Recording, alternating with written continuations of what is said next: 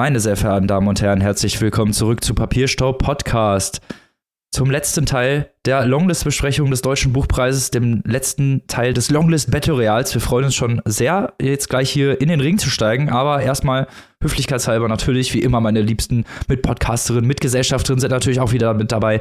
Zum einen die Frau aus dem schönen Saarbrücken, die sich jetzt schon ganz doll darauf freut, die letzten Titel zu besprechen. Die liebe Maike. Hallo. Und die Frau aus dem schönen Hannover, die jetzt schon brennt darauf, euch die Bücher vorzustellen und auch mit uns hier äh, guckt, ob sich was auf unserer Shortlist ändert. Liebe Annika. Hallo. Und auch mit dabei ein Mann aus Münster, gestern noch im Krankenhaus. Heute kann er kaum atmen, aber für den Podcast legt er sich ins Zeug. Es ist unser Robin. Alles für den Podcast, alles für den Club. Uns hält nichts davon ab, diese gesamte verdammte Longlist zu besprechen. Jeder einzelne Titel wird hier besprochen. Genau, und das machen wir jetzt mit den letzten fünf. Aber bevor wir jetzt hier voll keiner loslegen, gibt es erstmal einen kurzen Rückblick, denn wir hatten am Freitag einen Buchclub mit unserer Steady Community über Dr. Eckhard Nickels Spitzweg und es war spitze, könnte man sagen. Genau, wir haben ja nicht nur über Eckhard Nickels Spitzweg gesprochen, sondern auch über die ganzen anderen Titel auf der Longlist. Also die Mitglieder unseres Buchclubs und wir, wir haben da nochmal diskutiert, debattiert und es hat wunderbar viel Spaß gemacht und vor allem auch ganz viele neue Erkenntnisse gebracht für alle. Aber es war ein sehr, sehr unterhaltsamer Abend. Wenn ihr dabei sein wollt beim nächsten Mal, wir machen ja Buchclub ab einer gewissen Mitgliederstufe in unserer Community immer einmal pro Quartal, also alle drei Monate, könnt ihr mit uns gemeinsam ein Buch lesen und darüber sprechen, fernab von allen Podcast-Mikrofonen, sozusagen im kleinen äh, exklusiven Raum. Wenn ihr dabei sein wollt, geht auf unsere Steady-Seite, die haben wir euch verlinkt auf unserer Homepage. Ihr könnt sie bei Google eingeben oder sie ist verlinkt auf unseren Social-Media-Kanälen. Kommt in die Community, ihr bekommt Exclusives, ihr bekommt den Buchclub und noch ganz viele andere tolle Dinge. Und das Allerwichtigste, ihr werdet UnterstützerInnen aller unserer Produktion und dafür dafür habt ihr unsere Liebe und Dankbarkeit sowieso sicher. Und was kann es Schöneres geben? Ich weiß es, Annika, und zwar ein Shoutout in unserer Show. Und das uh. geht heute an zwei unserer UnterstützerInnen, und zwar Florian und Claudia. Danke, dass ihr als ProduzentInnen dieser kleinen Literaturshow mit dabei seid. Uhu, ihr seid die Besten. Ja.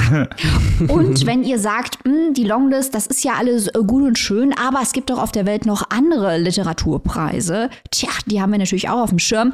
Die große Booker-Extravaganza läuft weiter. In der vergangenen Woche haben wir in der Community zudem auf den österreichischen Buchpreis geschaut. Und in der nächsten Woche, da wird es ein Exclusive zum National Book Award geben. Da schauen wir auf die verschiedenen Kategorien des ja, deutschen Buchpreises der USA sozusagen und gucken mal, was dort gelesen und gewertschätzt wird. Bei uns in der Community bekommt ihr alle Infos.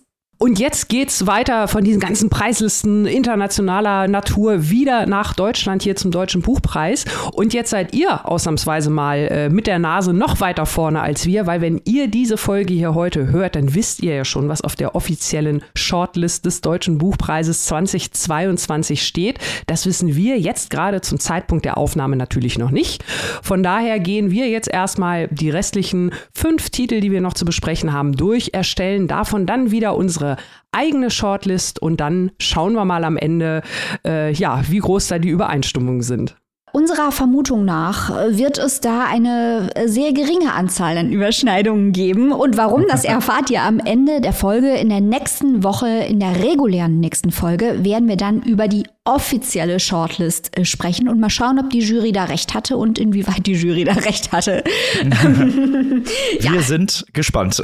Aber jetzt steigen wir erstmal ein in die letzten fünf äh, Titel der Longlist und wir legen los mit Gabriele Riedle und in Dschungeln, in Wüsten, im Krieg. Wir haben es gefeiert, dieses Buch auf der Longlist zu sehen, denn es kommt aus der anderen Bibliothek, einem kleinen, aber sehr feinen Verlag, den wir schon lange auf dem Radar haben, dessen Werke wir auch schon in unserer Show hatten. Da werden wirklich sehr besondere Titel veröffentlicht und so ist es auch mit Riedles Werk, das den Untertitel trägt, eine Art Abenteuerroman, denn Gabriele Riedle ist eine Journalistin, die aus Kriegsgebieten berichtet hat und um diese Erfahrung geht es im weitesten Sinne auch im Buch.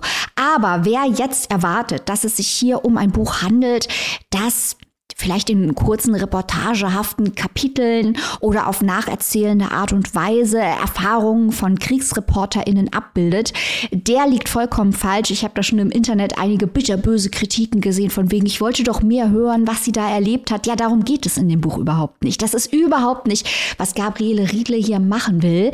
Denn dieses Buch ist eine Art Meditation, ein Stream of Consciousness, der reflektiert, was diese Art von Berichterstattung mit den Menschen macht, die diesen Beruf ergreifen, wie das auf sie einwirkt, um hier den guten alten Fritzi Nietzsche zu zitieren.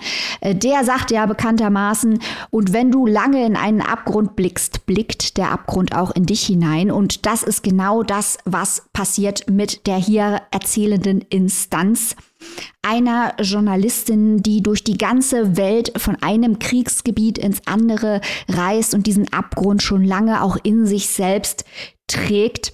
Ein Hauptthema ist der Verlust ihres Freundes Tim, ein englischer Kriegsfotograf, der von einer Granate in den Straßen von Misrata in Libyen zerfetzt wird. Von Erinnerungen an Tim wird die Erzählerin hier gejagt und Ganz auffällig ist, dass egal wohin sie uns mitnimmt, sie nie ganz an diesem Ort ist, sondern geistig immer parallel an all den schrecklichen Orten, in denen sie in der Vergangenheit war, um über die Schicksale der Menschen dort zu berichten, also in Dschungeln, in Wüsten, im Krieg, wie der Titel sagt.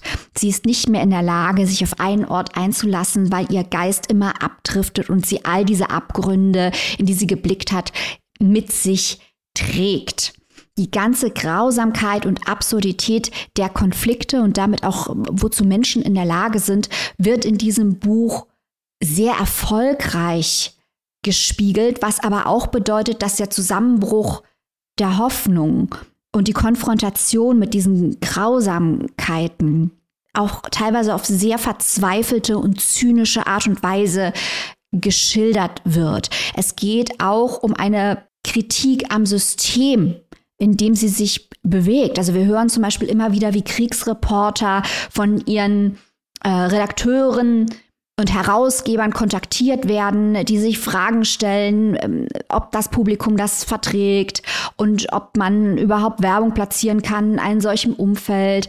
Wir hören auch, Achtung, jetzt etwas ganz Ungewöhnliches für diese Buchpreis-Longlist, Kritik an woken Menschen, die Triggerwarnungen haben wollen, die darüber sprechen, dass Bilder Gewalt darstellen können, während anderswo in Ländern äh, Leute abgeschlachtet werden und Bilder eben von diesen Kriegsreportern eingefangen werden und Riedle bzw. die Erzählinstanz darauf hinweist, dass dieser Kontrast zwischen dem Wunsch, sich vor den Bildern zu schützen und äh, der Unmöglichkeit, sich vor der Gewalt zu schützen in dem Land, dass es eine Art von Obszönität auch darstellt. Ich finde, das wird sehr erfolgreich hier gemacht. Es geht sogar, also das geht sogar so weit und ich finde, dass es gemacht wird, provokant gemacht wird, um die Diskussion voranzubringen, finde ich gut. Ich würde dem so nicht zustimmen im letzten, aber ich finde diese Zuspitzung vor allem aus der Perspektive einer Kriegsreporterin, die diese Dinge gesehen hat, also am Ende vom Tag auch eine Perspektive einnimmt, die wir alle überhaupt nicht kennen und nachvollziehen können. Die vergleicht wirklich das mit diese Selbstinvolviertheit, diese Selbsthinterfragung mit kommunistischen Selbstkritiken. Also ganz, ganz provokante Statements in diesem Text. Und dafür möchte ich jetzt mal die Buchpreisjury auch beglückwünschen, weil wir haben viel zu wenig scharfe Analysen und zugespitzte äh, Argumente in den Texten bislang zu gesehen. Die waren viel zu brav, die waren so richtig äh, bloggerfreundliche äh, Bücher, die niemandem wehtun. Das möchten wir nicht. Wir möchten Bücher, die wehtun. Dieses Buch tut sehr weh, denn es kämpft mit der Unmöglichkeit, auch die eigene Perspektive abzulegen, der Unmöglichkeit wirklich zu verstehen, was es bedeutet, ein Tibeter zu sein oder ein Afghane oder eine Afghanin zu sein. Sie kämpft, die Erzählinstanz, mit dem Zusammenbruch der Weltordnung. Ganz wichtiges Motiv ist immer wieder der Dirke Weltatlas aus dem Jahr 1973, um zu zeigen, wie schnell sich die Welt ändert, aber auch wie die Globalisierung unsere Vorstellung von Entfernungen komplett verzerrt hat oder auch verändert hat. Es gibt Referenzen zu ähm, Francis Fukuyama und Karl Marx, wo es dann heißt, das Ende der Geschichte sei schon wieder vorbei. Ich liebe solche kleinen politischen Bemerkungen. Es wird immer wieder hinterfragt, wofür Tim eigentlich gestorben ist. Wir reisen nach Afghanistan, nach Papua-Neuguinea, nach Libyen, nach Nigeria, nach Liberia. Also wirklich äh, ganz faszinierend. Es fließt alles ineinander und vielleicht noch, bevor das hier total eskaliert, weil ihr merkt, man kann unheimlich viel dazu sagen. Äh, sehr auffällig ist, dass die Sätze sehr lang sind und da sehr viele Ideen innerhalb der Sätze assoziativ verbunden werden. Also wir haben da zum Beispiel einen Satz, da geht es los mit dem deutschen Reinheitsgebot für Bier hin zu den Reinheitsvorstellungen der Nazis, äh, weiter zur kulturellen Aneignung, zum Kolonialismus, zu Popmusik und zu ausbeuterischem Massentourismus. Alles in einem Satz wird das logisch verbunden. Und das ist unglaublich intelligent gemacht. Hegel spielt eine Rolle und seine Vorstellung vom Weltgeist, also dass alles auf der Welt verbunden ist. Äh, da habe ich den ganzen Nachmittag gegoogelt, was, also da könnte ich jetzt auch ewig drüber erzählen, ähm, was damit alles gemacht worden ist in dem Buch. Dafür haben wir keine Zeit, aber es zeigt, wie intelligent und wie tief dieser Text gearbeitet. Er ist häufig surreal und fragmentarisch. Wir hören was über Walter Cronkite und Peter Arnett. Ich habe in den USA Journalismus studiert, da lernt man was über die. Das sind wirklich dort Säulenheilige des Journalismus. Und wir lernen auch was über, haltet euch fest, Kara Benemsi, das alter Ego von Karl May kommt drin vor. Es geht also um die Fiktionalisierung, das alles, was mediatisiert wird, fiktionalisiert wird. Was bedeutet das für den Journalismus? Was bedeutet das für den Kriegsjournalismus? Ich höre jetzt auf, also ich könnte jetzt noch ewig darüber reden. Ich muss sagen, am Ende vom Tag fand ich das Buch zu lang und ich fand das Buch auch sehr, sehr anstrengend. Also es ist die Ideen sind sehr gut, aber es ist einfach nicht konzis genug am Ende vom Tag. Es ist das letzte Drittel zieht sich wirklich wie Kaugummi, aber ich bewundere den Anspruch den Riedler in dem Text hatte und die Intelligenz der vielen Gedanken, die sie verarbeitet.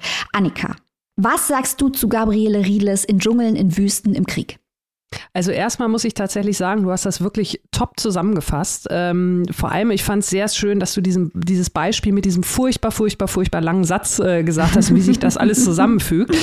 ZuhörerInnen, die unsere Show so ein bisschen länger verfolgen, äh, die wissen ja, Maike experimentell und gerade so Puzzlestückchen, ich hangel mich eher am Plot äh, zurecht. Mir hat es aber auch gut gefallen. Und zwar genau aus den Gründen, die du gesagt hast, weil hier passt es alles. Das ist kein Buch, und das haben wir auch schon gehabt, jetzt nicht unbedingt auf der Liste, aber an anderer Stelle. Manchmal hat man das Gefühl, da sagt jemand, ich schreibe jetzt mal irgendein experimentelles Buch, mache ein bisschen Stream of Consciousness, rühre ein bisschen philosophische Gedanken rein, ein bisschen Politik, ein bisschen dies und das und jenes, aber im Endeffekt will ich eigentlich nur zeigen, wie geil ich bin. Ähm, das ist hier überhaupt nicht der nee. Fall. Also hier passt das wirklich und man bleibt dann dadurch auch dran. Und genau wie du es gesagt hast, ich finde auch am Ende verliert es sich ein wenig. Ich fand auch, ich habe es so ein bisschen teilweise als Zweiteile gelesen gelesen, weil diese ganzen Gedanken um die Arbeit äh, an und für sich, was du auch gerade schon rausgearbeitet hast, das sind unfassbar spannende Gedanken dabei, die man natürlich auf unsere Gesellschaft übertragen kann.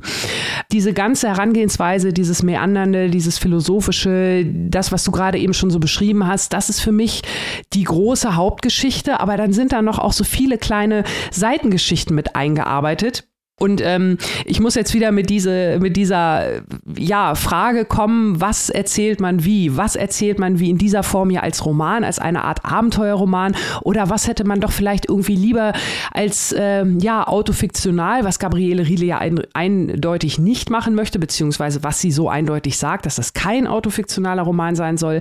Aber natürlich, man hat diese ganzen Parallelen. Oder wäre das vielleicht doch besser als erzählendes Sachbuch, Stichwort literarischer Journalismus oder so, weil auch auch da sind so ein paar Anleihen, indem sie selbst ja auch die Erzählstimme in dem Fall ja auch kommentiert, was sie erzählt mhm. ähm, und sich teilweise auch so ein bisschen an die Leserschaft wendet. Also das fand ich auf jeden Fall ganz interessant. Das hätte für mich noch ein bisschen deutlicher getrennt sein können, aber das ist so ein persönliches Empfinden. Grundsätzlich äh, stimme ich dazu. Ein total spannendes Buch. Wir haben uns zu Recht darauf gefreut, weil es natürlich diesen ganzen politischen Hintergrund hat. Und ich glaube, das ist auch was, warum es mir so gut gefallen hat, weil halt immer noch diese Grundthematik da ist, genau was du erwähnt hast hast. Wie geht es den Leuten in diesen Gebieten? Wie geht es den Leuten, die da hinreisen, um darüber zu berichten? Wo sind teilweise auch die Parallelen? Also so diese kleinen Geschichten. Ein Beispiel möchte ich mal nennen. Sie berichtet da von einer Begegnung mit äh, der Frau eines Großimams und wie sie, also die Erzählerin und diese Frau des Großimams, die aus komplett unterschiedlichen Welten kommen, das meine ich gar nicht nur geografisch, auch was das Mindset angeht, was die Gesellschaft angeht, aber irgendwie sich auf Anhieb verstehen, auf das gleiche Ziel hinarbeiten. Das fand ich so spannend, so faszinierend und das erzählt sie so toll. Und dann sind andere Teile doch, äh, reißen einen da doch wieder irgendwie so ein bisschen raus. Also unterm Strich ein wirklich unfassbar spannender Eintrag auf der Longlist. Finde ich toll, dass das Buch drauf ist. Ich habe es auch gerne gelesen, aber genau wie du gesagt hast, es war anstrengend und ähm, handwerklich an der einen oder anderen Stelle knarzt es doch sehr. Aber mhm. die Thematik und wie es umgesetzt und verarbeitet ist, also hat mir auch wirklich richtig gut gefallen. Ich finde das sehr spannend, dass du jetzt auch konkret eine von diesen Vignetten anschneidest, mhm. weil ich mhm. glaube, das ist wirklich ein spannendes Thema.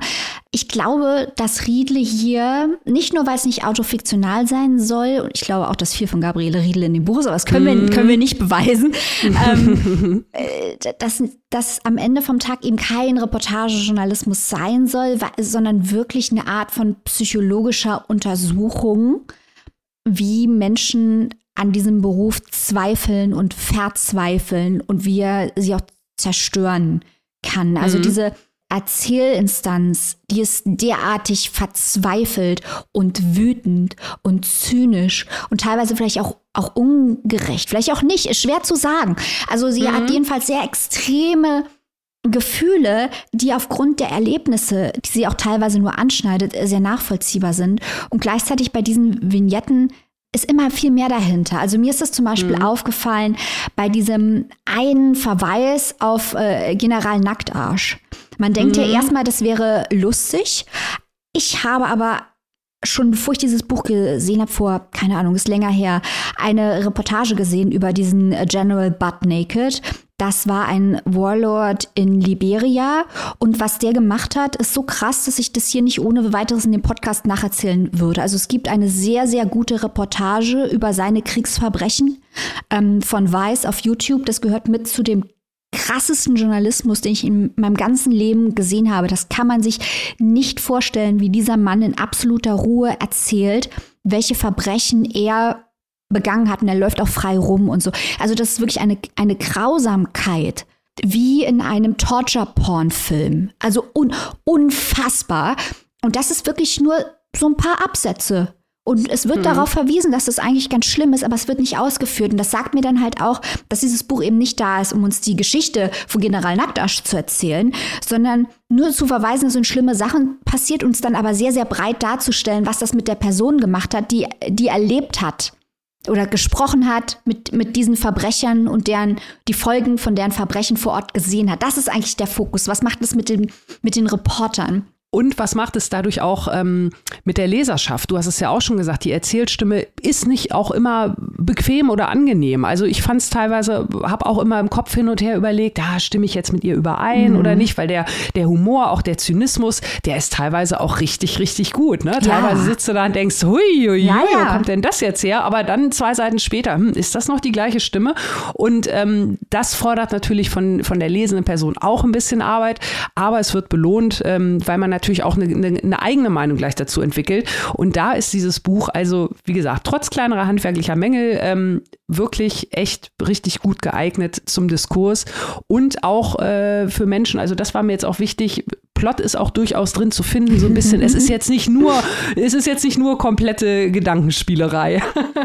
ich bin total froh, dass du das jetzt nochmal erwähnt hast, Annika, mit diesen wechselnden Standpunkten oder diesen emotionalen Lautstärken, ähm, mhm. die hier angeschlagen werden, weil es stimmt nämlich. Wir haben in letzter Zeit viel Bücher kritisiert, äh, die Virtual Signaling betreiben in einer Art und Weise, dass sie quasi sagen, hey, wir sind die Guten und wir zeigen euch jetzt mal, wie gut wir sind. Aber das so unterkomplex machen, in, in, einer so großen Deutlichkeit, dass eigentlich gar kein Gewinn mehr aus den Büchern hervorgeht, außer dass man sagt, ja, äh, die haben natürlich moralisch recht. Aber das ist als Literatur ja nicht, nicht ausreichend. Da muss ein bisschen was Neues rein, ein bisschen was Tieferes rein. Und dieses Buch erfordert eine solche Ambiguitätstoleranz und dieses Buch hält einem auch vor Augen, dass man am Ende vom Tag überhaupt nicht in der Lage ist, die Erzählinstanz zu beurteilen, weil man überhaupt hm. keine Vorstellung davon hat, wie das wirklich sein muss, diesen Job zu machen.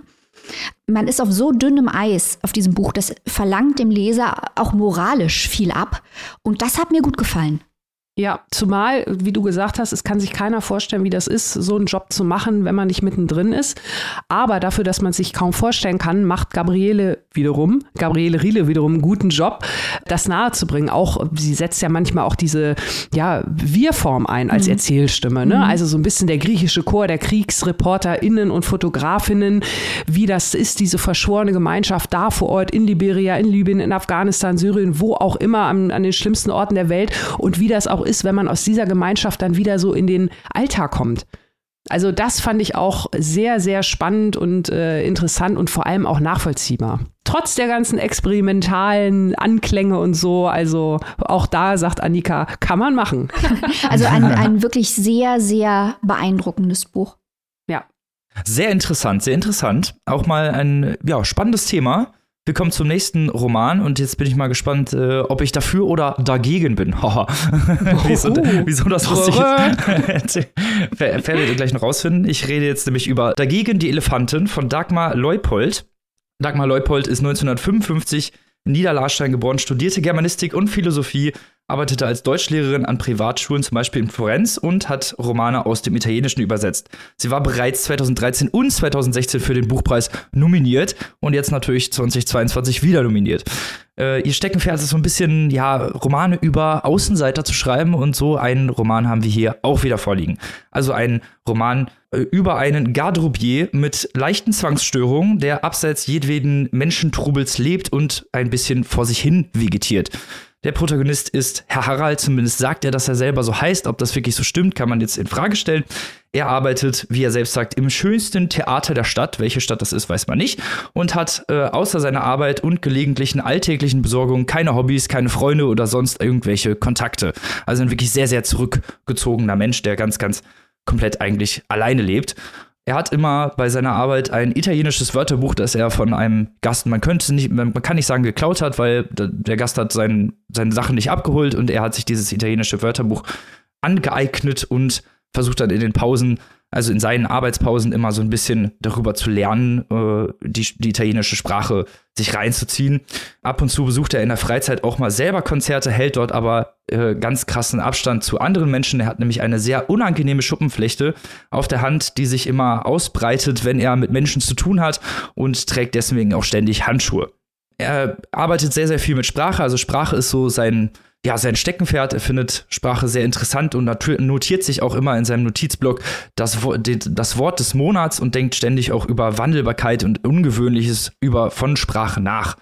Ähm, dann verguckt er sich in eine Notenumblätterin, also eine Person, die beim Konzert steht und die Noten umblättert vom Pianisten, die wie er halt auch abseits des Rampenlichts lebt, die eigentlich nie ja wirklich gesehen wird und äh, denkt sich so ein bisschen was über ihr Leben aus, denkt sich Namen für sie aus und sinniert darüber, was sie so machen könnte oder wer sie sein könnte.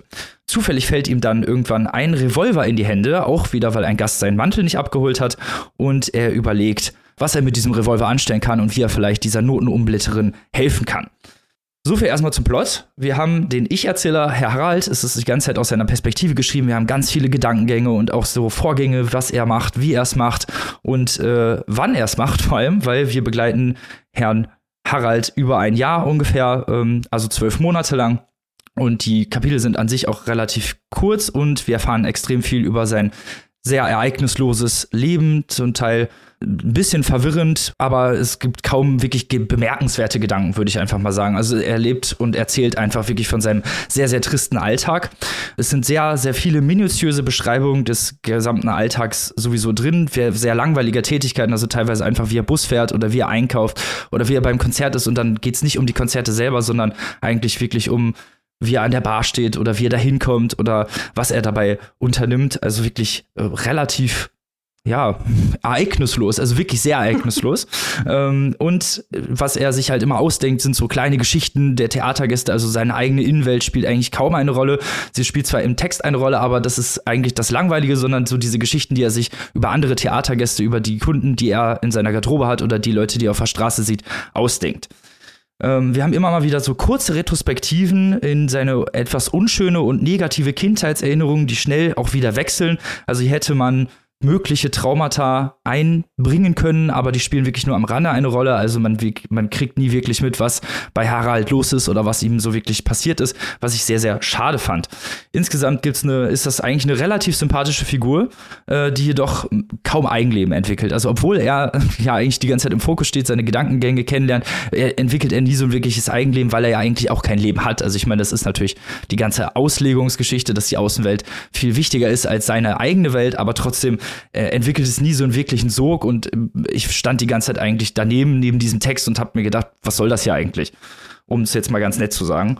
Weil es gibt auch eigentlich keinen wirklichen Plot, es gibt auch keine wirkliche Spannung. Also auch das mit diesem Revolver, das äh, ist jetzt nicht was, was jetzt irgendwie zu Racheakten führt oder zu irgendwelchen krassen Enden oder Tarantino-esque könnte man sich das ja vorstellen, dass das so endet, aber tut es nicht. Also es bleibt wirklich sehr, sehr ja, flach und halt ereignislos.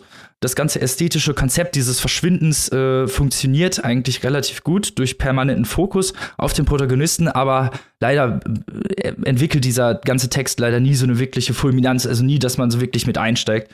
Und äh, die wenigen Spitzen, die es dann gibt, wie, wie ich das gerade schon erklärt habe, mit diesen Traumata, die dann teilweise so äh, angedeutet werden, werden überhaupt nicht verarbeitet. Und ich habe mich tatsächlich einfach gefragt, was dieser Roman hier auf der Liste macht. Also, das ist wirklich was, was total an mir vorbeigegangen ist, wo ich mich während des Lesens ständig gefragt habe, was das jetzt hier soll, wieso ich mir die Gedanken von einem Mann reinziehe, der absolut neben der Gesellschaft steht, die Gesellschaft zwar beschreibt und das ähm, habe ich ja schon erzählt, dass das dieses Konzept ist, aber im Endeffekt funktioniert es einfach nicht. Und äh, ja, ich bin ein wenig konsterniert. aber eigentlich könnte das ja spannend sein, ne? Wenn du gerade ja, wenn du einen ja. Mann hast, der ähm, auch so ein bisschen in seinem Beruf ja unsichtbar ist. Äh, er arbeitet mhm. in einem Haus, wo es um, um Darstellung geht, auch um Selbstdarstellung, um künstlerische Performance und er trägt diese Handschuhe und ist so unsichtbar und sieht die Welt von außen. Da könnte er eine ganz besondere Sichtweise haben, aber es, es funktioniert nicht, sagst du? Nee, leider überhaupt nicht. Also genau das hatte ich ja auch gedacht, dass es vielleicht noch so einen so Touch bekommt irgendwie. Aber das kriegt es leider überhaupt nicht. Also diese, dieses ästhetische Mittel ist äh, innerhalb von 20 Seiten sehr, sehr klar und deutlich, weil wir direkt am Anfang schon mit ihm an der Garderobe stehen und diese ganzen ja, textlichen Ideen bereits eingebracht werden mit, diesen, mit dieser Außenwelt und man relativ schnell auch versteht, wo die Autorin hin möchte, aber danach kommt auch nichts mehr. Also man könnte 30 Seiten davon lesen und hätte das ganze Buch gelesen gefühlt. Und das fand ich halt schade. So. Wahrscheinlich, weil es mehr als 30 Seiten hat, ne? Ja, richtig. richtig und, und sag mal, diese, diese ähm, was, was ich auch noch ganz spannend finde, diese Idee äh, der, der verlorenen oder abgegebenen Dinge. Also ich meine, da gibt es natürlich dieses eine Beispiel, was den Plot ein bisschen voranbringt oder nicht. Aber das wäre vielleicht auch noch eine Möglichkeit gewesen, darüber noch so ein mhm. bisschen was anderes zu erzählen. Wer lässt was wo liegen? Macht man sich Gedanken? Warum? Was nimmt man wieder mit? Das spielt dann auch keine Rolle. Ich traue mich schon gar nicht zu fragen. Nein, nicht wirklich. Genau, das ist das okay. Problem. Weil das hatte ich, es waren, es waren so viele Ideen da drin, die man hätte wirklich sehr gut ausarbeiten können. Ja. Oder wo man dann in, in eine bestimmte Richtung gehen könnte. Es wäre auch eine super Auslage für einen Schellenroman gewesen, tatsächlich.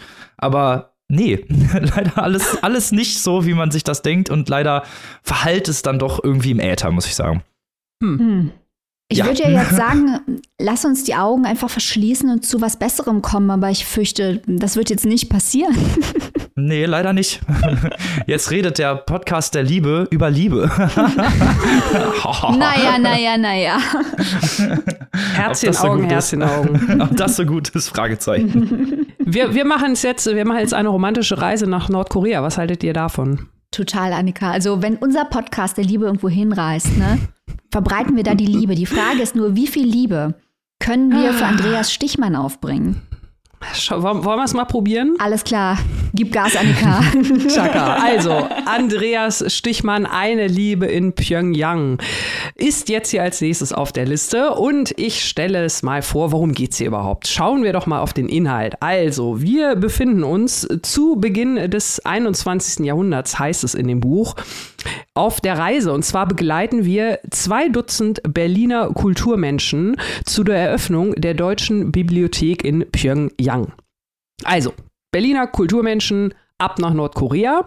Die Reisegruppe ist natürlich entsprechend nervös, weil Nordkorea hat man ja schon so einiges gehört und weniges davon ist schön.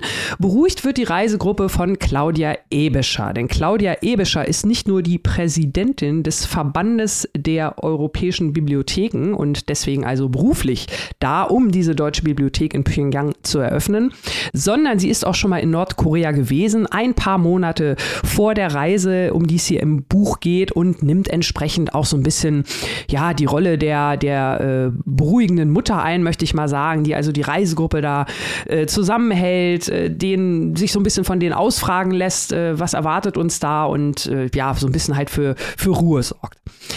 Claudia trifft dann relativ schnell auf Sunmi. Das ist die zweite Frau, die hier eine Rolle spielt. Sunmi ist ein bisschen jünger als Claudia, die ist so 30 und ist in Korea als Dolmetscherin tätig. Und ja, wenn man sich so ein bisschen mit Korea, Nordkorea beschäftigt hat, dann weiß man natürlich, dass Menschen, die dort mit ausländischen BesucherInnen zu tun haben, in den seltensten Fällen einfach nur DolmetscherInnen sind. Und so hat natürlich auch Sunmi so eine gewisse Agenda sie soll die Deutsche natürlich so ein bisschen auch betreuen, begleiten, beobachten und wer weiß, was sich die dahinterstehende Partei bzw. das dahinterstehende ähm, Staat, Staatensystem da noch alles so zunutze machen kann.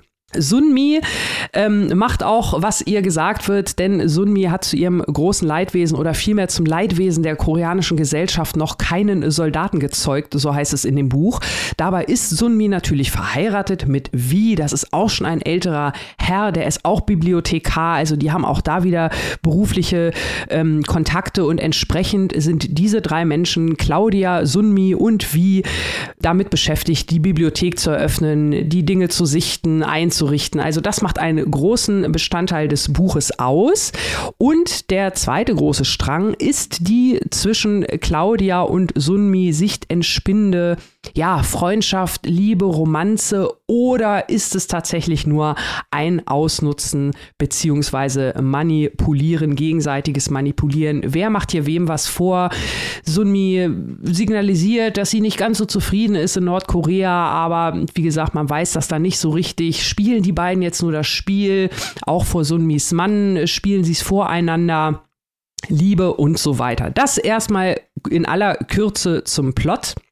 Was gibt es sonst zu diesem Buch noch zu sagen? Es ist natürlich äh, vom Thema her Nordkorea etwas, worauf wir uns hier sofort gestürzt haben. es, äh Anke, wenn du das so sagst, macht das einen unheimlich Ja, ich Eindruck. weiß, das klingt, das klingt immer komisch. Aber es ist so ein, es ist so ein kleines, ähm, ja, interessantes äh, Hobby, über Nordkorea zu lesen, gerade weil es ja die, die reale Dystopie so ein bisschen ist, äh, mhm. äh, wenn man so möchte. Das macht es natürlich sehr, sehr spannend. Äh, das Buch ist auch strukturell eigentlich relativ äh, chronologisch erzählt. Die Erzählstimme wechselt immer so ein bisschen zwischen äh, Claudia und Sunmi hin und her. Aber es ist jetzt schon, äh, ja, sage ich mal jetzt keine, keine größeren Ausreißer der experimentellen äh, Natur. Es sei denn, man nimmt die teilweise doch etwas, ja, sage ich mal, gewöhnungsbedürftige Sprache hinzu. Das Ganze soll natürlich die, die, ähm, ja, das Koreanische und das Westliche, beziehungsweise auch nicht so richtig, weil, das habe ich noch gar nicht erwähnt, die Claudia, die hat ja auch noch eine DDR-Vergangenheit, die da auch noch mal so ein bisschen äh, parallel geführt wird. Äh, also, wir haben uns auf das Buch gefreut. Ich muss allerdings sagen, sagen, es hat mich an zwei sehr entscheidenden Stellen sehr, sehr enttäuscht. Zum einen, Nordkorea, habe ich gerade schon gesagt, ist ein spannendes Thema, ist natürlich auch ein dankbares Thema für ein Buch. Habe ich hier aber im Buch tatsächlich wenig gefühlt oder gespürt. Weil diese Manipulationen, die da vonstatten gehen, die hätten theoretisch auch irgendwo anders vonstatten gehen können. Natürlich wird es beschrieben, wie es in Nordkorea ist. Ne? Es ist alles dunkel, man hat keine Lichter. Dann gab es mal diesen Studenten Otto Warmbier, der da aus dem Koma wieder rausgeflogen wurde. Also das, was man so in den letzten Jahren aus den Zeitungen mitbekommen hat. Aber so viel mehr war da für mich nicht. Das fand ich schade, weil das habe ich an anderer Stelle schon besser gelesen. Und ähm, die zweite Geschichte ist einfach die, dass für mich, ja, ich muss es glaube ich mal so platt sagen, die Geschichte auch nicht wirklich Sinn ergeben hat oder rund, rund war. Also die Charaktere bleiben sehr, sehr fremd. Äh, sie handeln teilweise auch die Claudia absolut unverständlich. Ich fand die Sprache sehr anstrengend, weil äh, diese Gegensätze dargestellt werden sollen, vielleicht auch so ein bisschen die leicht weiß ich gar nicht, wie man es nennt, so antiquierte Sprache, mit der Sunmi spricht. Sie ist ein Sprachtalent, sie spricht acht Sprachen, unter anderem halt auch Deutsch. Und dadurch kommen teilweise merkwürdige Begriffe zustande, wobei ich manchmal nicht weiß, ist es Sunmi oder ist es der Autor? Äh, wenn da zum Beispiel Adjektive auftauchen wie Molekülgelb und Drachenschuppig, hm, da kann ich jetzt nicht so richtig viel mit anfangen. Oder wenn Liebes, eine beginnende romantische Szene beschrieben wird mit Sätzen wie Claudia schwamm wie ein gutmütiges Rind oder Claudias Schultergelenke waren perfekte Kugeln. Da bin ich ah. raus. Das tut mir leid. Da bin ich raus. Ich verstehe, was damit gemeint werden soll, aber sie schwimmt wie ein gutmütiges Rind. Ja, das, also erstens finde ich das Bild schon mal total schräg ähm, von einer gutmütigen schwimmenden Kuh. Zweitens in so einer romantischen Dings und drittens, nee. Also ich fand es sehr, sehr an der Grenze zum Kitsch, wenn nicht sogar drüber. Die, äh, ja, und die Länderdarstellung grenzten doch mehr als, als, ja, als Klischee. Nur mal ein Beispiel nochmal. Amerikaner packen Eiswürfel in ihr Bier. Punkt. Das ist so, das ist so das Niveau, ähm, auf dem zum Beispiel der Ami dargestellt wird. Ja, also ich habe mich sehr auf dieses Buch gefreut, aber unterm Strich eine sehr große Enttäuschung. Auch die Liebesgeschichte kann nicht begeistern. Wie gesagt, Sunmi ist mehr oder weniger irgendwie so ein Fangirl der, der blonden deutschen Riesin. So wird sie dann auch beschrieben. Ich fand das alles sehr skurril und habe da weder auf der Plot noch auf der Nordkorea-Ebene einen wirklichen Zugang zu gefunden. Maike, warst du erfolgreicher? Nein. Nächstes Buch. Nein, nein, nein, Quatsch. Also, ähm, äh, ja, ich, ich gebe dir leider vollumfänglich recht in diesem Fall. Also ich gebe dir natürlich gerne recht, aber ich würde gerne das Buch besser finden. Dieses Buch versinnbildlicht einmal mehr das Hauptproblem, das wir in diesem Jahr mit der Liste haben. Und wir werden nachher noch ein Buch haben, das ist noch deutlicher nach vorne trägt, was das Problem ist. Nämlich, es geht hier um ein an sich wichtiges Thema.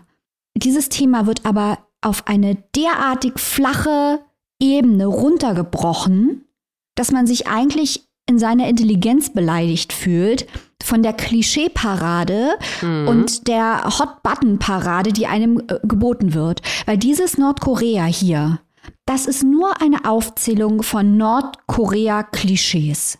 Das hat keine Nuancen überhaupt nicht. Damit meine ich nicht, dass Andreas Stichmann Nordkorea zu negativ darstellt. Ganz im Gegenteil.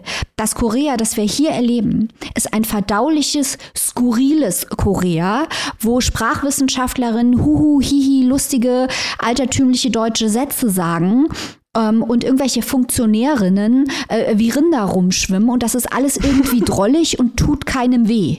Das ist aber ein Buch über Nordkorea also ich finde das auch ein bisschen teilweise wirklich geschmacklos, um es mal ganz direkt zu sagen. Zumal Nordkorea ja jetzt auch ein Diskursraum ist, über den in der Literatur nicht seit gestern verhandelt wird. Also wie du richtig gesagt hast, Annika, wenn wir an Nordkorea denken, dann denken wir an Totalitarismus, an Diktatur, wir denken an Arbeitslager, wir denken auch an Themen, die direkt mit der westlichen Welt zusammenhängen, in anderen Kontexten. Aber da könnte man einen Diskursraum aufmachen über Fake News, über Propaganda, über Kolonialismus, über Faschismus, über all diese Dinge ist auch im Kontext von Nordkorea schon gesprochen worden. Nur dieses Buch geht diese harten Themen nicht an. Es gibt zum Beispiel ein Buch, das heißt Kim und Struppi, Ferien in Nordkorea.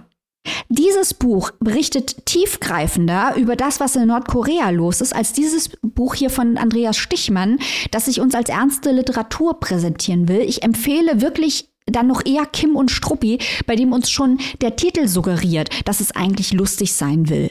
Also ich bin, ich bin platt. Dann gibt es zum Beispiel ähm, das Pulitzer mit dem Pulitzer-Preis ausgezeichnete Buch The Orphan Master's Son, das über all die Themen, die ich eben genannt habe, spricht, von Adam Johnson. Es gibt mhm. Beispiele mhm. für gute Nordkorea-Bücher und ähm, für Leute, die unseren Podcast schon länger hören, jetzt unvermeidbar, dass ich Folgendes erwähne.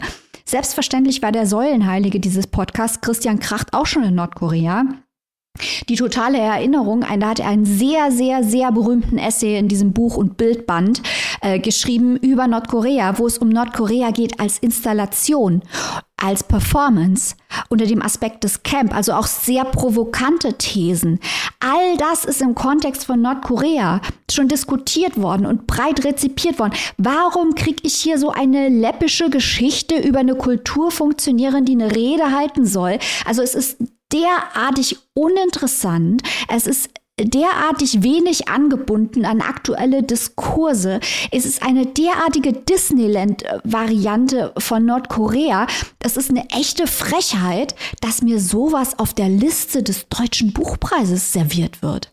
Ja, sehe ich, sehe ich genauso. Auch ich habe schon einiges aus Nordkorea gelesen, äh, möchte auch noch, weil du gerade schon so viele gute Titel oder bessere Titel empfohlen hast, ich möchte gerne auch noch ähm, von Barbara Dörmig, auch eine mehrfach ausgezeichnete Journalistin, noch im Land des Flüsterns Geschichten aus dem Alltag in Nordkorea anbieten. Das ist zwar Non-Fiction, ein Sachbuch, aber sehr, sehr erzählend erzählt und gibt viel, viel bessere Einblicke. Und eine Sache noch, äh, Andreas Stichmann das muss man ihm natürlich zugutehalten. Also es gibt hier und da Andeutungen. Ne? Also auch Sunmi hat so ein bisschen eine, eine, Vergangenheit, eine Geschichte und so. Aber das, das verpufft dann halt wirklich mhm. auch als Andeutung, weil gerade auch diese Geschichte zwischen den beiden Frauen so im Vordergrund steht. Und wir hatten ja gerade eben bei äh, Gabriele Riedle dieses Beispiel von der Erzählerin mit der Frau des Großimam. Da waren auch nur wenige Seiten ja. die Geschichte von zwei Frauen. Unfassbar faszinierend. Die hängt mir jetzt noch im Kopf. Hier diese Geschichte mit Claudia und Sunmi. Also das war, das war wirklich irgendwie, ähm, ich weiß auch nicht, ich ja, es klingt schon gerade auch diese, diese romantische Schiene oder dieses Gefühl zwischen den beiden Frauen, wie die sich auf einmal aneinander vert äh, gegenseitig vertrauen, ohne überhaupt miteinander zu sprechen. Also dieses Insta-Love, ja. was man bei, bei Young Adult Fiction aufs Übelste verurteilt und hier irgendwie über Seitenweise, ne, wie wir beide uns jetzt in diesem Moment in diesem immer länger werdenden Moment nicht ansehen und ansehen. Und dann auch noch in so einer Sprache. Die ne? Sprache nee, sorry, geht gar nicht. bin ich raus. Die Sprache ja. geht wirklich überhaupt nicht. Die ist derartig steif. Am Anfang habe ich gedacht, die will einen ähm, Zeitungsartikel nachahmen. Und dann ja. mit der Zeit hat man das Gefühl, es weiß nicht genau, ob es eine Reportage oder ein Zeitungsartikel sein will. Mhm. Und dann kommen irgendwelche ungelenken Verweise auf klassische deutsche Literatur, die aber sprachlich nicht abgebildet wird, sondern nur genannt wird. Ich verstehe es überhaupt ja. nicht. Ja, also. Und ich, ich muss auch wirklich sagen, nochmal zum Thema Sprache, das muss ich jetzt hier einmal loswerden. Ich habe schon lange nicht mehr ein Buch gehabt, wo ich meinem Mann so viele Ausdrücke vorgelesen habe. also, sie hat Klaviertasten große Finger zum Beispiel, ne? Oder Guckbälle als, also auch da wieder, natürlich, sicherlich mag das äh, so, so ein bisschen diese antiquierte Sprache, die Sunmi da irgendwie, aber das funktioniert nicht, schon gar nicht irgendwie in diesem Zusammenhang, wenn man das so aus welcher Perspektive, die wechseln da ja auch ständig, Claudia Sunmi, man hat das Gefühl, die, die verschwinden dann irgendwie schon in einer Figur.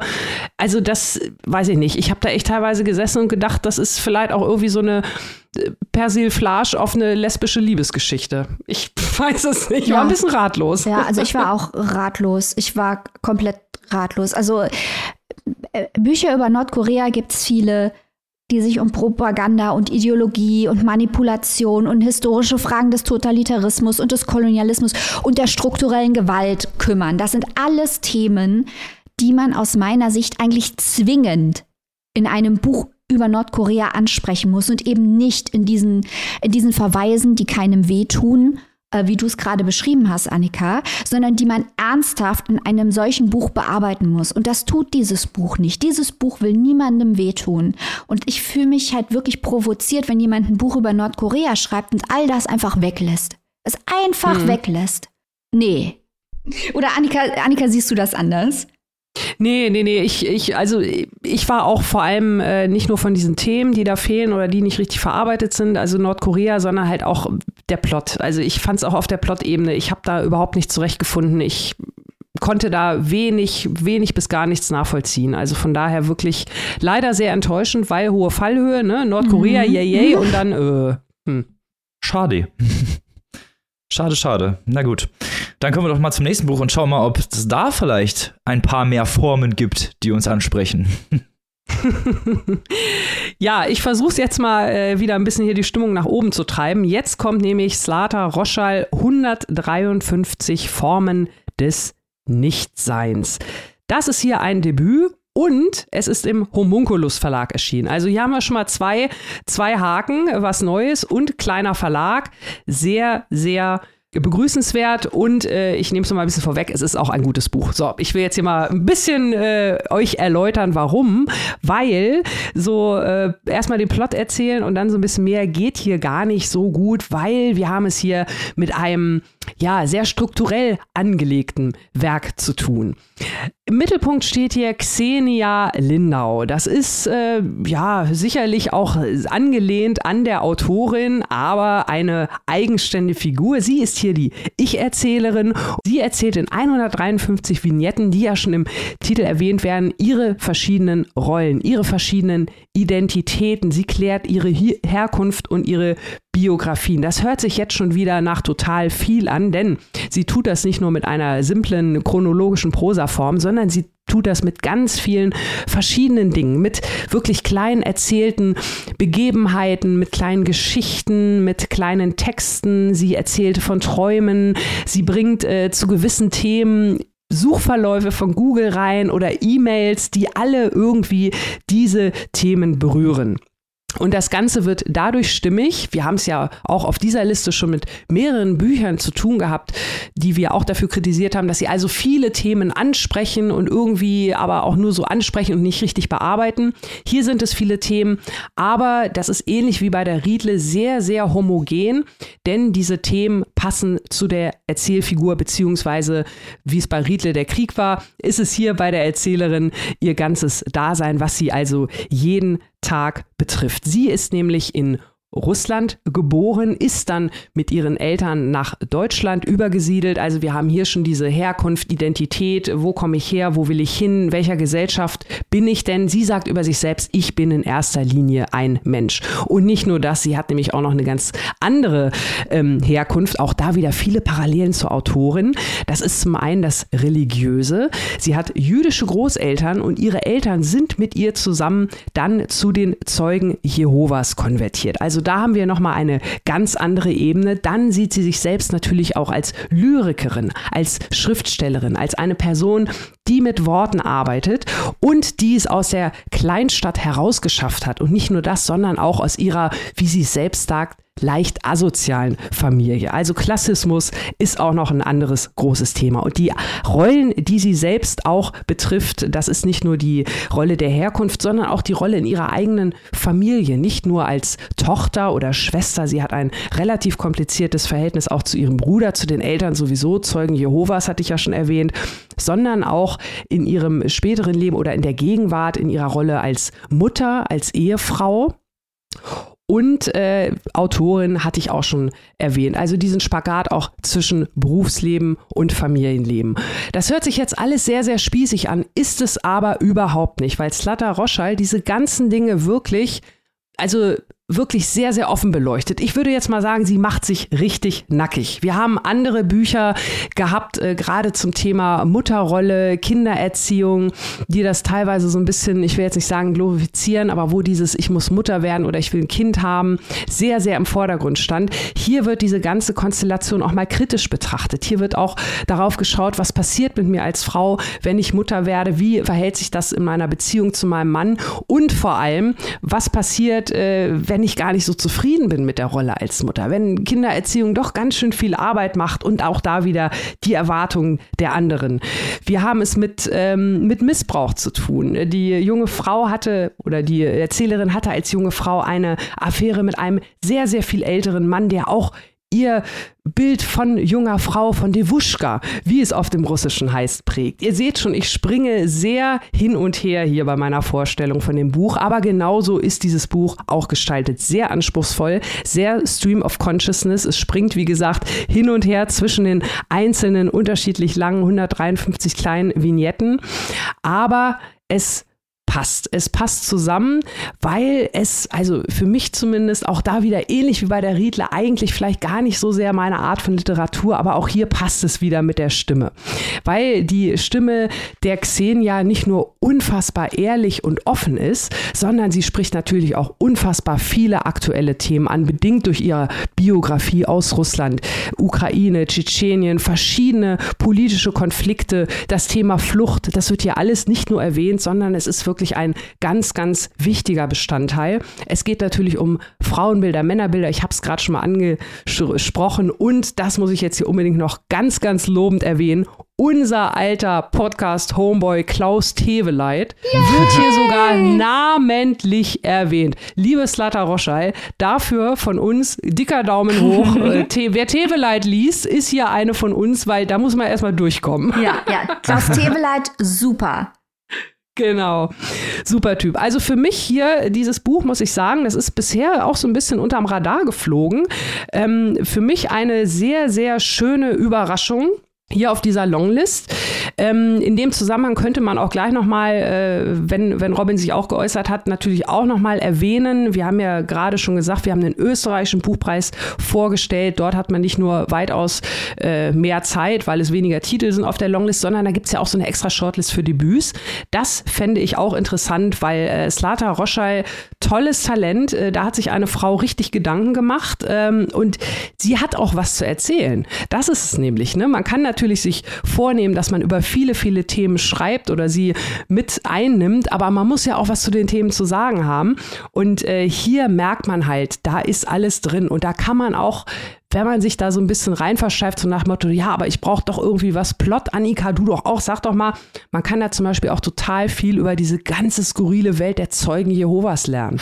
Und das in Kombination mit jüdischen Großeltern. Und dann kommt man in ein Land, wo man sowieso, bist du Russe, bist du Deutsch oder was? Also da ist auf jeden Fall jede Menge was zu erzählen. Und das macht Slata Rocha also auch mit einer sehr lyrischen Sprache die zumindest für mich auch einen ziemlich guten Sog erzeugt hat. Das läuft sich vielleicht auch da wieder zum Ende hin ein bisschen aus, aber grundsätzlich finde ich, ist das hier ein wirklich sehr, sehr beeindruckendes Debüt und ich finde es äh, sehr, sehr gut, dass es hier auf der Longlist steht und ich es dadurch lesen konnte. Robin, wie hat es dir denn gefallen? Ja, also erstmal muss ich dir zustimmen. Ich fand es auch total interessant, diese ganze ästhetische, dieses ganze ästhetische Konzept ist total eigentlich sehr gut gemacht. Also ich muss am Anfang sagen, ich hatte so die ersten paar Kapitel hatte ich ein bisschen Angst, weil ich habe noch so ein Jan Faktor Trauma, so mit Fragmenten und Geschichte oh und Gott, oh Gott. Äh, Übersiedel und so. Da habe ich ein bisschen, habe ich ein bisschen gelitten. Aber ich muss sagen, dass Latte Roschall das hier tatsächlich sehr, sehr gut umsetzt und ich kann dir nur zustimmen. Die Themen werden hier in diesem Fall auch wirklich bearbeitet. Also nicht immer kohärent. Also es gibt viele Themen, die tauchen wieder ab und und dann tauchen sie wieder auf.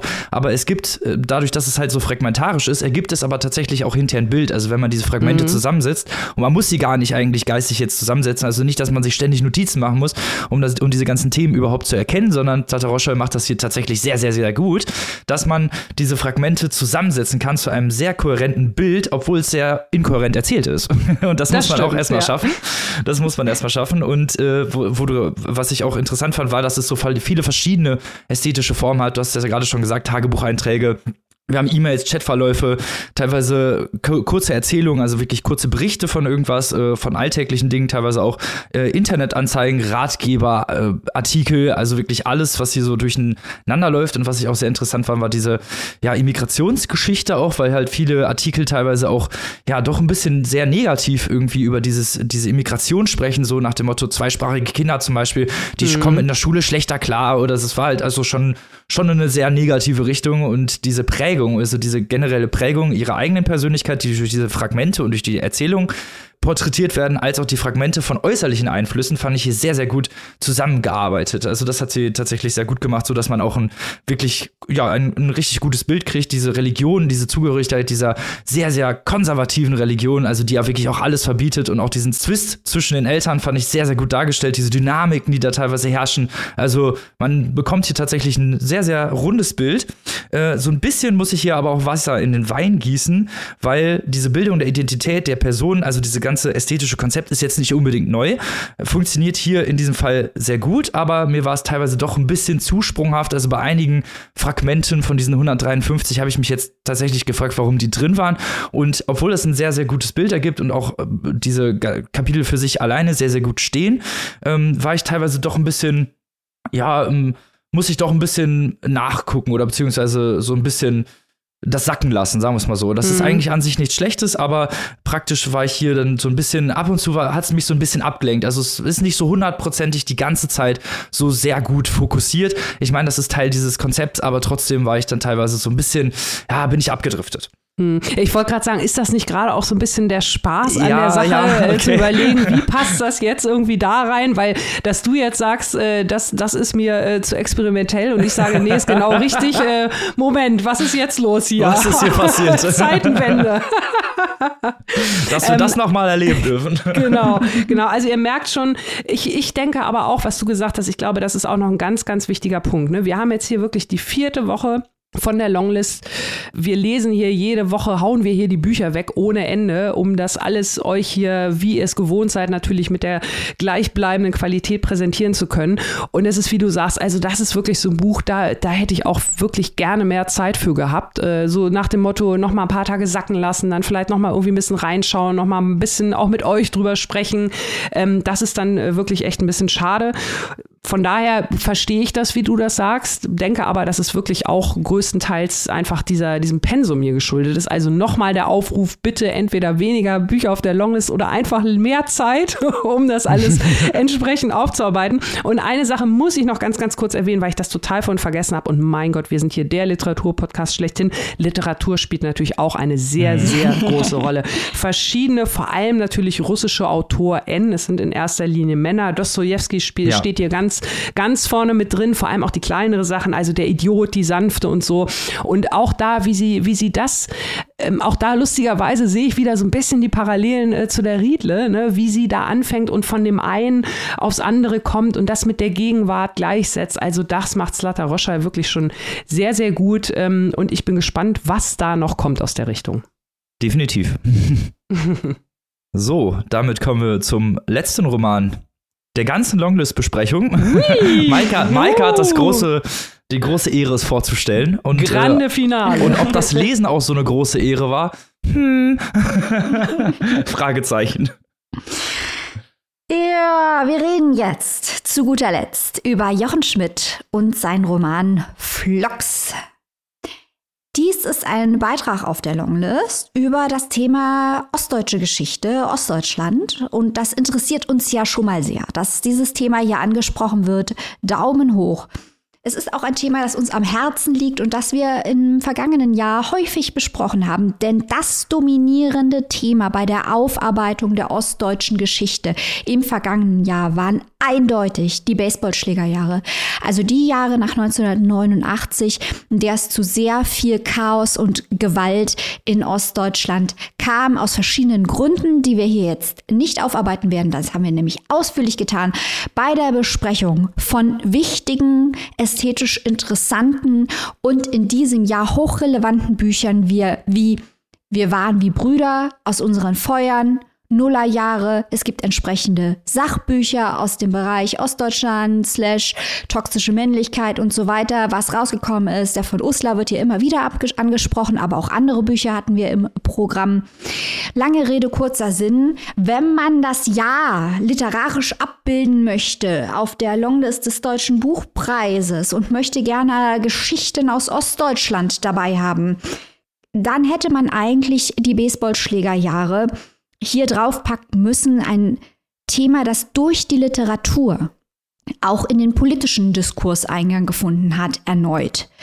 Äh, also wo die Literatur auch einen wichtigen Dienst getan hat bei der Art und Weise, wie wir über unser Land sprechen und wie wir Lehren ziehen aus dem, was passiert ist. Ihr ahnt schon, wo diese Vorrede hinführt.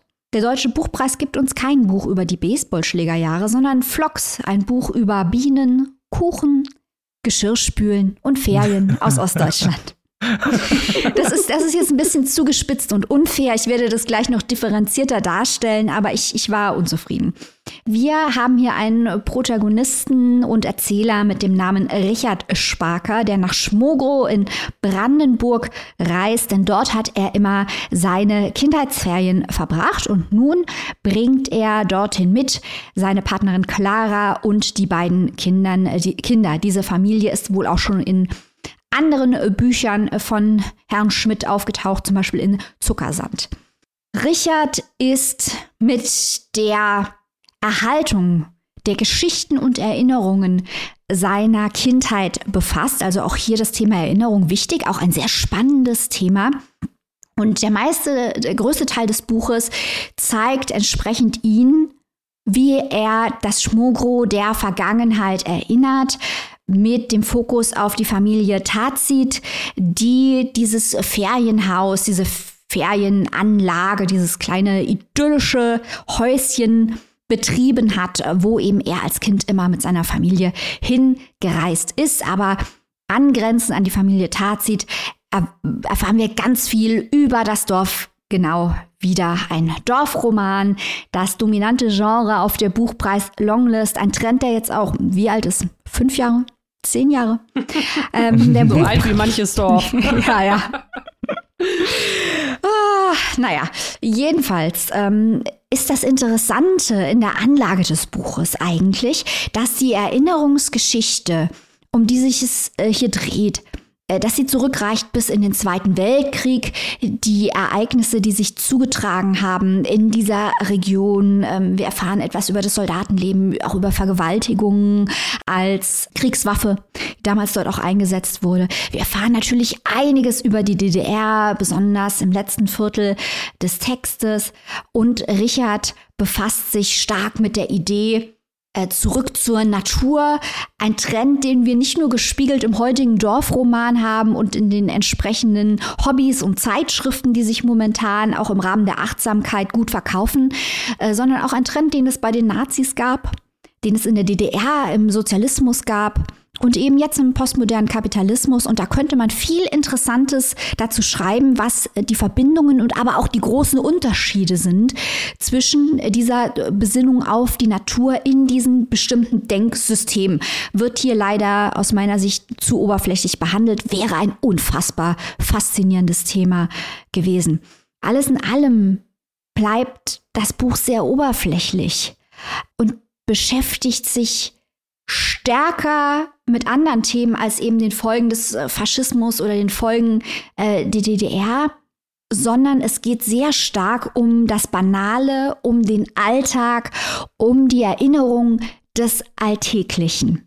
Das heißt, wir erfahren hier wirklich äh, seitenweise etwas über äh, Kuchen und Bienen und Abspülen und die Landschaft und seitenweise Dialogstücke, die auch so ein bisschen heimelig und lustig sind, die Atmosphären schaffen, wo man aber am Ende vom Tag halt auch sich denkt, warum 500 äh, Seiten hat dieses Buch? Das ist unfassbar lang.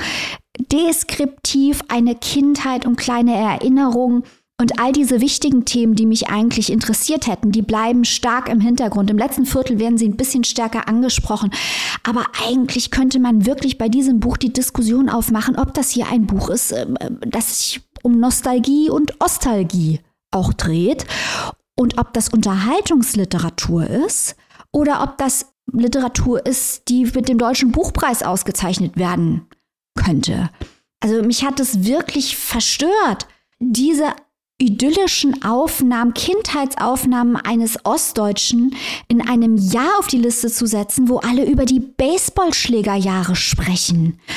Das ist für mich eine Entscheidung, die sich mir überhaupt nicht erschließt. Und wie gesagt, das sind ja interessante Ansätze, die werden aber nicht auserzählt. Ähm, da wird der Fokus nicht drauf gesetzt. Es bleibt wirklich sehr heimelig, sehr erinnerungsschwanger auch dieser Richard, der ist eigentlich ein interessanter Charakter, denn er ist sehr prätentiös und, und nervig und denkt die ganze Zeit über Schönheit nach. Er möchte da über Schönheit forschen. Das ist auch was, was angesprochen, aber dann im Text überhaupt nicht durchgearbeitet wird, würde ich mal behaupten. Außer wir redefinieren hier äh, Schönheit im Rahmen der Erinnerung neu. Könnte man machen. Weiß ich nicht, ob das der Sinn des Buches äh, sein sollte. Ich denke mal nicht. Ähm, die ganze Zeit aber eigentlich seine Familie im Hier und Jetzt komplett ignoriert. Und auch diese Spannung, die man durch den unsympathischen Erzähler hätte aufbauen können, können. Auch das eine Chance, die vertan bleibt in diesem äh, Buch. Ganz am Ende gibt uns das Buch den Hinweis, dass es hier ein Buch sein soll, darüber, wie die Erinnerung äh, die Gegenwart prägt. Aber auch das ist am Ende vom Tag, wenn man das nicht deutlich genug im Text durcharbeitet, nur eine Plattitüde. Überhaupt Plattitüden. Da sind original komplett unironisch Sätze drin wie, man kennt einen Menschen nicht wirklich. Ja, ja, da, wenn ich solche Sätze lesen will, dann lese ich Paulo Coelho, aber nicht die Longlist des Deutschen Buchpreises. Und ich habe auch vorher schon gewusst, dass Kuchen lecker ist. Also ich bin, ich bin wirklich, ich, ich bin platt. Robin, Erklär mir bitte die Rationalisierung für die Entscheidung, Vlogs von Jochen Schmidt auf die Longlist des Deutschen Buchpreises zu setzen. Das würde ich jetzt gerne. Das würde ich tatsächlich sehr gerne, wenn ich, die, wenn ich das wüsste. wenn ich mehr Idee hätte. Aber leider ist das genau der Fall eben nicht, weil ich dir leider, oder was heißt leider, ich stimme dir gerne zu, aber es ist schade, weil das Buch halt tatsächlich überhaupt nicht gut war und die Anlage ja tatsächlich, wie du gesagt hast, äh, gut hätte sein können, beziehungsweise die Anlage äh, hätte ausgearbeitet werden können, dieses Verbinden von Vergangenheit und Gegenwart und wie Zeitgeschichte auch die Gegenwart beeinflusst, so diese ganzen Sachen, das ist ja auch nichts Neues unbedingt, aber man hätte das hier sehr, sehr gut umsetzen können, mhm. aber leider hat Jochen Schmidt das eben nicht gemacht, weil diese Verknüpfung, diese Verknüpfung der Vergangenheit und der Gegenwart, die sind so dermaßen mit dem Holzhammer, habe ich irgendwie das Gefühl. Dann wird da über irgendeine Kirchenglocke erzählt und dann wird erzählt, wie so wieder drauf geschossen wurde und was mit dieser Kirchenglocke passiert ist. Also die Verknüpfung und dieses ganze Gerüst, dieser Aufbau dieses Romans ist für mich ständig sichtbar gewesen. Es hat irgendwie so eine sehr überladene Kulisse, aber man kann halt sehr leicht an dem an der Kulisse vorbeigucken und halt das Gerüst sehen dieses Romans. Mhm. Und so habe ich mich halt auch die ganze Zeit gefühlt. Ich habe mich so ein bisschen verarscht gefühlt, um ehrlich zu sein.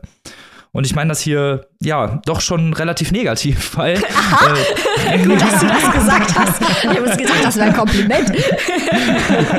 weil das hier einfach Fakten-Dropping ist, halt zusätzlich mit Erinnerungen, die dann ja auch teilweise in, in einer Art gezeigt werden, die halt wirklich so dermaßen von vorgestern ist. So dieses alles Eindrücke und Sinneseindrücke und wie fühlt sich das an, wie riecht das, was sind das für Geräusche, so, äh, oh nee, also wirklich nicht. Also ich habe mich wirklich so gelangweilt bei dem Buch, muss ich sagen, weil, weil es halt wirklich überhaupt keinen richtigen Fokus hat. So, es ist dieses Erinnerungsding und das merkt man auch, wie gesagt, äh, auch hier wieder in den ersten 20 Seiten merkt man, was der Autor machen wollte und dann geht das Buch halt leider noch 400 80 Seiten weiter. Und man ist irgendwann einfach völlig ratlos, beziehungsweise also ich war einfach auch wirklich irgendwann böse, weil es halt mhm. wirklich immer und immer das Gleiche ist, immer weitergeht. Später hast du gesagt, komm noch mal ein paar Verknüpfungen dazu und noch mal ein bisschen Zeitgeschichte und so. Aber das wirkte alles so drapiert, dass ich einfach auch keine Lust mehr hatte, da jetzt voll drauf einzugehen, weil das war auch nicht was, was Jochen Schmidt dann tatsächlich wirklich in seinem Roman so umgesetzt hat. Und ich bin sehr underwhelmed. Ja, also ich glaube, das, was du sagst, äh, das kam ja schon heute bei Stichmann, glaube ich, ein bisschen durch, dass mich das Buch äh, auch wirklich sauer gemacht hat. Aber dieses mhm. Buch hat mich noch mehr sauer gemacht. ähm, ich habe mich echt von diesem Buch ein bisschen provoziert gefühlt, weil, wie gesagt, wir hatten so spannende Bücher über die Baseballschlägerjahre. Wir haben mhm. einen Buchclub gemacht zu Clemens Meyer, einen der unfassbarsten Schriftsteller, die wir in diesem Lande haben, der Geschichten aus Ostdeutschland erzählt. Ähm, was, was ist, was ist das? Was soll das? Das ist derartig brav, das ist derartig lahm, das ist derartig zahnlos. Das tut niemandem weh. Mhm. Aber diese Buchpreisliste ist so dominiert von Büchern, die niemandem wehtun wollen, dass mir es wehtut. ähm, und das macht mich traurig. Ja, es ist leider auch alles so sehr, ja, zugänglich, also viel zu zugänglich. Und das hatten wir bei ganz vielen Büchern hier auf der Liste schon. Das hatten wir bei äh, der Dröscher hatten wir das, dieses Thema schon, dass es zu zugänglich ist oder zu viel halt, ja, übererzählt, überladen diese Themen bespricht. Und hier haben wir das auch wieder. Wir hatten das teilweise bei der Enzensberger, was halt eine, eine recht einfache Klimafiktion, sagen wir es mal so. Das haben wir aber auch schon anders gelesen und auch teilweise besser gelesen. Wir hatten das bei vielen Büchern irgendwie dieser Liste, dass wir gesagt haben, es ist zu zugänglich und das lässt sich jetzt hier auch unterm Strich sehr, sehr gut gerade an Vlogs feststellen, finde ich. Ja, ja, aber hier sind wir schon fast beim, beim Fazit der gesamten Liste. Und jetzt habe ich hier über zwei Bücher so hart gerantet. Jetzt möchte ich auch mal ein bisschen äh, gute Entscheidungen hervorheben. also hier sind ja auch ein paar komplexere Sachen drauf, ähm, mhm. die äh, Dinge wie Ambiguität feiern. Also Sachen wie Freudenberg von Karl Christian Elze, Wilderer von Reinhard Kaiser Mühlecker, Blutbuch von Kim Le Lorison hat uns gefallen. Ein simpler Eingriff von Yael Inokai. Spitzweg und Strunk brauchen wir schon gar nicht mehr zu sagen, haben wir abgefeiert. Auch die Riedle, auch wenn ich sie jetzt nicht auf die Shortlist setzen würde, die, die muss ich wirklich loben für ihren Anspruch und ihre Ideen.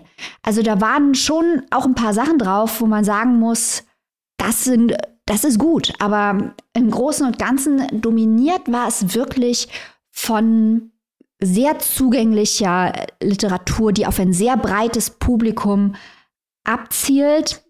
Und wenn man das auch mal mit dem Booker und seinem Anspruch vergleicht, dann muss man schon sagen, äh, dass der Booker einen höheren Anspruch hat als der Deutsche Buchpreis in diesem Jahr. Muss man sagen.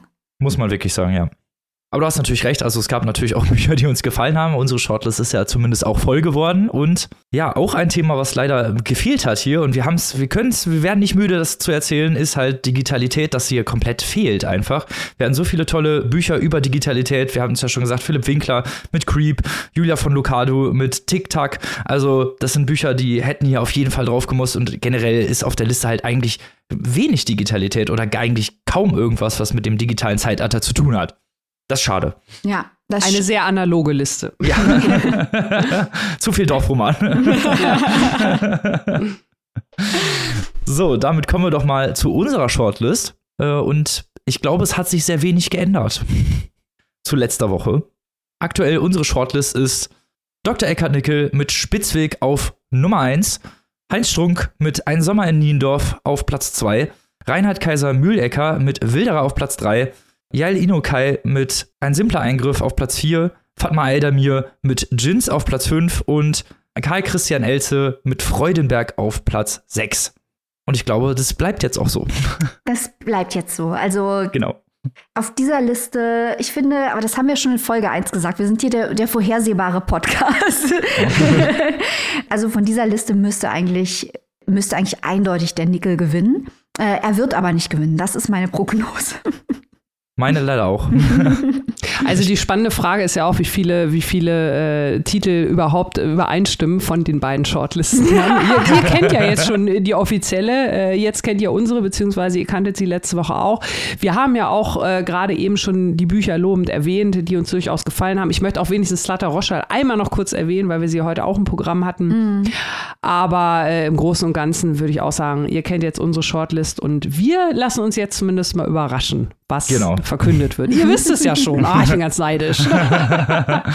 Nächste Woche wisst ihr dann ja, was wir dann von der Shortlist halten, beziehungsweise wie viele Übereinstimmungen es da gibt. Und dann werden wir natürlich noch mal eine ganze Folge nur über die Shortlist machen, über, darüber reden, wo die Parallelen oder die Unterschiede zu den jeweiligen Büchern sind und natürlich noch mal alle Informationen für euch raushauen. Also nächste Woche schaltet auf jeden Fall wieder ein. Am Montag gibt es wieder ein nices Exclusive. Der Preislisten-Podcast macht seinem Namen wieder alle Ehre. Ihr wisst ja schon, worum es geht. Und wie gesagt, nächste Woche geht es dann wieder nach Deutschland, der Deutsche Buchpreis. Mit der Shortlist werden wir nochmal alles besprechen. Bis dahin, liebe Leute, lest was Gutes, bleibt gesund und gehabt euch wohl. Tschüss. Tschüss.